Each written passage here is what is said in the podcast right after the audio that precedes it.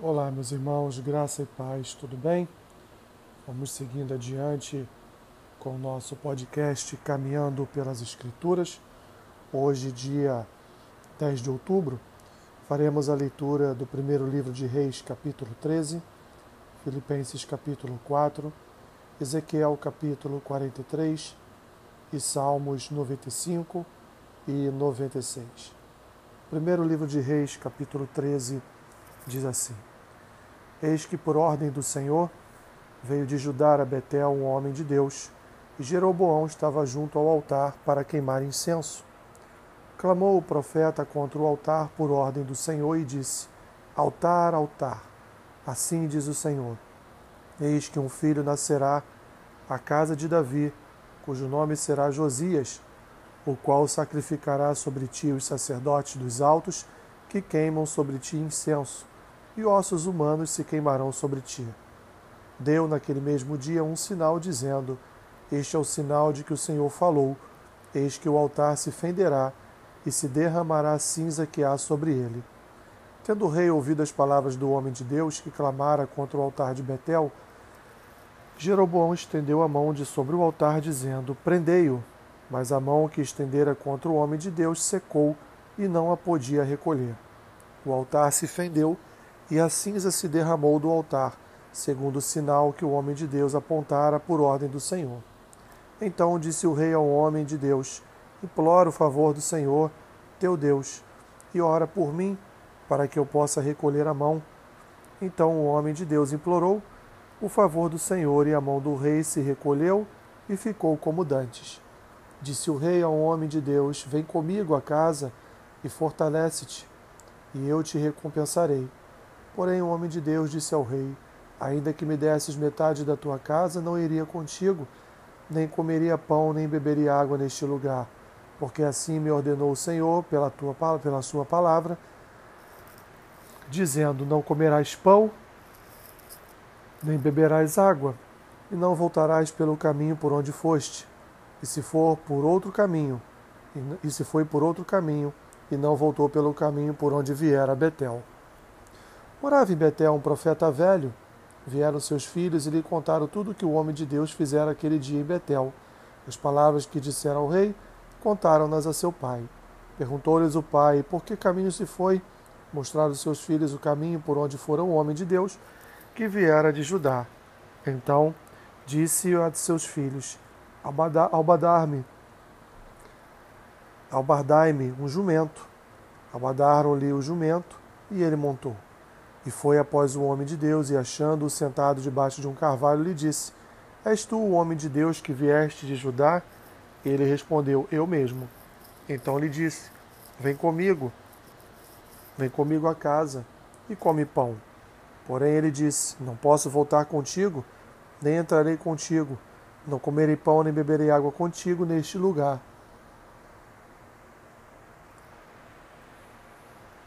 porque me foi dito pela palavra do Senhor: Ali não comerás pão, nem beberás água, nem voltarás pelo caminho que foste. Tornou-lhe eles: Também eu sou profeta como tu. Tornou-lhe ele: Também sou profeta como tu. E um anjo me falou por ordem do Senhor, dizendo: Faze-o voltar contigo à tua casa, para que coma pão e beba água. Porém mentiu-lhe. Então voltou ele, comeu pão em sua casa e bebeu água. Estando eles à mesa, veio a palavra do Senhor ao profeta que o tinha feito voltar. E clamou ao homem de Deus que viera de Judá, dizendo: Assim diz o Senhor: Porquanto foste rebelde à palavra do Senhor, e não guardaste o mandamento que o Senhor teu Deus te mandara, antes voltaste e comeste pão e bebeste água no lugar de que, de, de que te dissera: Não comerás pão nem beberás água, o teu cadáver não entrará no sepulcro de teus pais. Depois do profeta, quem fizera voltar a haver comido pão e bebido água, albardou para ele o jumento. Foi-se, pois, e um leão o encontrou pelo caminho e o matou. Seu cadáver estava atirado no caminho e o jumento e o leão parados junto ao cadáver. Eis que os homens passaram e viram o corpo lançado no caminho, como também o leão parado junto ao corpo, e vieram e o disseram na cidade onde o profeta velho habitava. Ouvindo o profeta que o fizera voltar ao caminho, disse: É o homem de Deus que foi rebelde à palavra do Senhor. Por isso, o Senhor o entregou ao leão, que o despedaçou e matou, segundo a palavra que o Senhor se tinha dito. Então disse a seus filhos: Albardai-me o jumento. E eles albardaram. Se ele se foi, e achou o cadáver atirado no caminho, e o jumento e o leão parados junto ao cadáver. O leão não tinha devorado o corpo, nem despedaçado o jumento. Então o profeta levantou o cadáver do homem de Deus e o pôs sobre o jumento e o tornou a levar. Assim, veio o profeta velho à cidade para chorar e enterrar. Depositou o cadáver no seu próprio sepulcro e o prantearam, dizendo: Ah, irmão meu. Depois de o haver sepultado, disse a seus filhos: Quando eu morrer, enterrai-me no sepulcro em que o homem de Deus está sepultado. Ponde os meus ossos junto aos ossos dele, porque certamente se cumprirá o que por ordem do Senhor clamou contra o altar que está em Betel e contra todas as casas dos altos que estão nas cidades de Samaria. Depois destas coisas, Jeroboão ainda não deixou o seu caminho mau. Antes, de entre o povo, tornou a constituir sacerdotes para lugares altos a quem queria, consagrava para sacerdotes dos lugares altos. Isso se tornou um pecado à casa de Jeroboão, para destruí-la e extingui-la da terra. Filipenses capítulo 4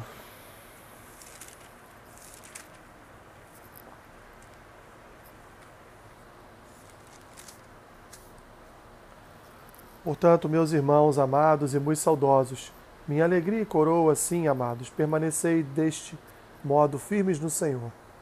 Rogo a Evódia e rogo a Sintique, pensem concordantemente no Senhor. A ti, fiel companheiro de julgo, também peço que as auxilies, pois juntas se esforçaram comigo no Evangelho, também com Clemente e com os demais cooperadores meus, cujos nomes se encontram no livro da vida Alegrai-vos sempre no Senhor. Outra vez digo: alegrai-vos. Seja a vossa moderação conhecida de todos os homens. Perto está o Senhor. Não andeis ansiosos de coisa alguma. Em tudo, porém, sejam conhecidas diante de Deus as vossas petições, pela oração e pela súplica com ações de graças. E a paz de Deus, que excede todo entendimento, guardará o vosso coração e a vossa mente em Cristo Jesus. Finalmente, irmãos, tudo que é verdadeiro, tudo que é respeitável, tudo que é justo, tudo que é puro, tudo que é amável, tudo que é de boa fama, se alguma virtude há, e se algum louvor existe, seja isso que ocupe o vosso pensamento. O que também empreendestes e recebestes e ouvistes e vistes em mim, isso praticai, e o Deus da paz será convosco. Alegrei-me sobremaneira no Senhor, porque agora, uma vez mais, renovastes a meu favor o vosso cuidado, o qual também já tinhas antes, mas vos faltava a oportunidade.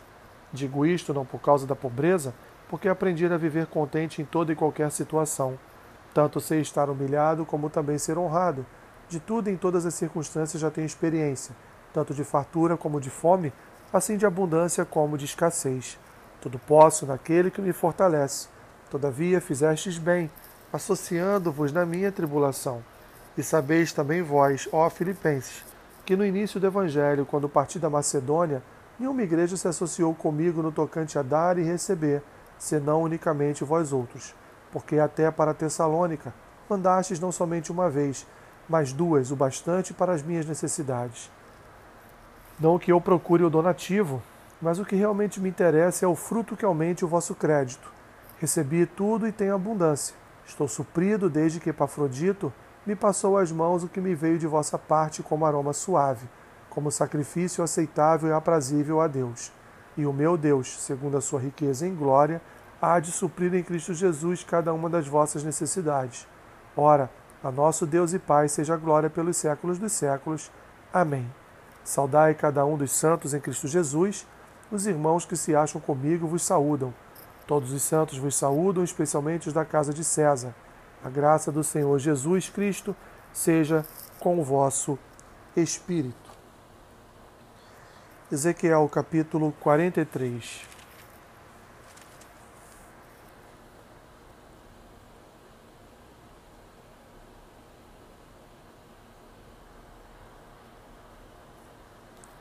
Então o homem me levou à porta, a porta que olha para o Oriente. E eis que do caminho do Oriente vinha a glória do Deus de Israel. A sua voz era como o ruído de muitas águas, e a terra resplandeceu por causa da sua glória. O aspecto da visão que tive era como da visão que, que eu tivera quando vim destruir a cidade, e eram as visões como a que tive junto ao rio Quebar, e me prostrei rosto em terra. A glória do Senhor entrou no templo pela porta que olha para o oriente. O Espírito me levantou e me levou ao átrio interior, e eis que a glória do Senhor enchia o templo. Então ouvi uma voz que me foi dirigida do interior do templo, e o homem se pôs de pé junto a mim, e o Senhor me disse: Filho do homem, este é o lugar do meu trono, e o lugar das plantas dos meus pés, onde habitarei no meio dos filhos de Israel para sempre. Os da casa de Israel não contaminarão mais o meu nome santo, nem eles nem os seus reis, com as suas prostituições e com o cadáver dos seus reis nos seus monumentos, pondo o seu limiar junto ao meu limiar, e a sua ombreira junto à minha ombreira, e havendo uma parede entre mim e eles, contaminaram-se meu santo nome com as suas abominações que faziam. Por isso eu os consumi na minha ira. Agora lancem eles para longe de mim a sua prostituição e o cadáver dos seus reis, e habitarei no meio deles para sempre. Tu, pois, ó filho do homem, mostra à casa de Israel este templo, para que ela se envergonhe das suas iniquidades e meça o modelo. Envergonhando-se eles de tudo quanto praticaram, faze-lhes saber a planta desta casa e o seu arranjo, as suas saídas e as suas entradas, e todas as suas formas, todos os seus estatutos, todos os seus dispositivos e todas as suas leis. Escreve isto na sua presença para que observem todas as suas instituições e todos os seus estatutos e os cumpram.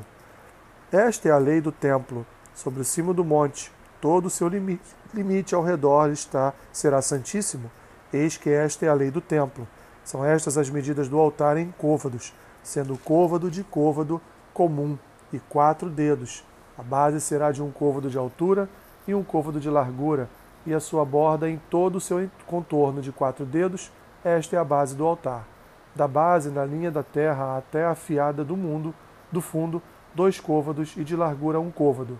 Da fiada pequena até a fiada grande, quatro côvados e a largura um côvado. A lareira de quatro côvados de altura, da lareira para cima se projetarão quatro chifres. A lareira terá doze côvados de comprimento e doze de largura, quadrada nos quatro lados.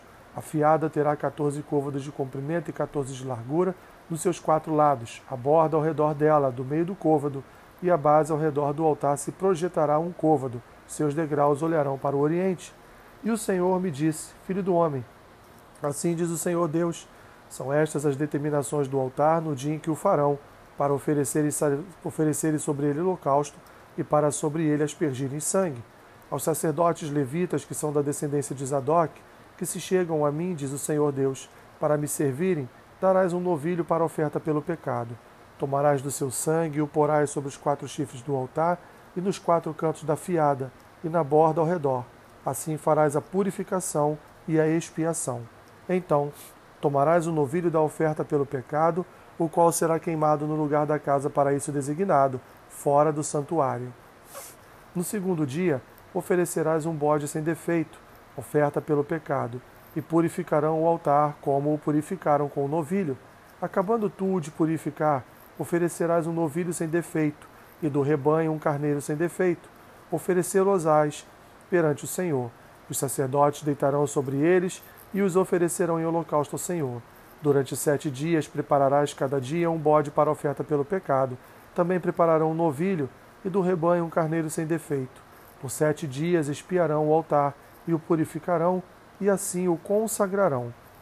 Tendo eles cumprido estes dias, será que do oitavo dia, dali em diante, prepararão os sacerdotes sobre o altar os vossos holocaustos e as vossas ofertas pacíficas, e eu vos serei propício, diz o Senhor Deus. Salmos 95 e 96 Vinde, cantemos ao Senhor com júbilo, celebremos o rochedo da nossa salvação, saiamos ao seu encontro com ações de graças, vitoriemo-lo com salmos, porque Senhor é o Deus supremo e o grande rei acima de todos os deuses. Nas suas mãos estão as profundezas da terra e as alturas dos montes lhe pertencem. Dele é o mar, pois ele o fez. Obra de suas mãos, os continentes. Vinde, adoremos e prostremo-nos, ajoelhemos diante do Senhor que nos criou. Ele é o nosso Deus e nós, povo do seu pasto e ovelhas de sua mão. Hoje, se ouvirdes a sua voz, não endureçais o coração, como em Meribá, como no dia de Massá no deserto, quando vossos pais me tentaram pondo-me à prova, não obstante terem visto as minhas obras. Durante quarenta anos estive desgostado, com esta geração e disse: É povo de coração transviado, não conhece os meus caminhos, por isso jurei na minha ira, não entrarão no meu descanso. Salmo 96. Cantai ao Senhor um cântico novo, cantai ao Senhor todas as terras, cantai ao Senhor, bendizei o seu nome, proclamai a sua salvação dia após dia, anunciai entre as nações a sua glória, entre todos os povos as suas maravilhas, porque grande é o Senhor e muito digno de ser louvado, temível mais que todos os deuses, porque todos os deuses dos povos não passam de ídolos, o Senhor, porém, fez os céus. Glória e majestade estão diante dele, força e formosura no seu santuário. Tributai ao Senhor, ó famílias dos povos, tributai ao Senhor glória e força, tributai ao Senhor a glória devida ao seu nome, trazei oferendas e entrai nos seus atos, adorai o Senhor na beleza da sua santidade, tremei diante dele todas as terras.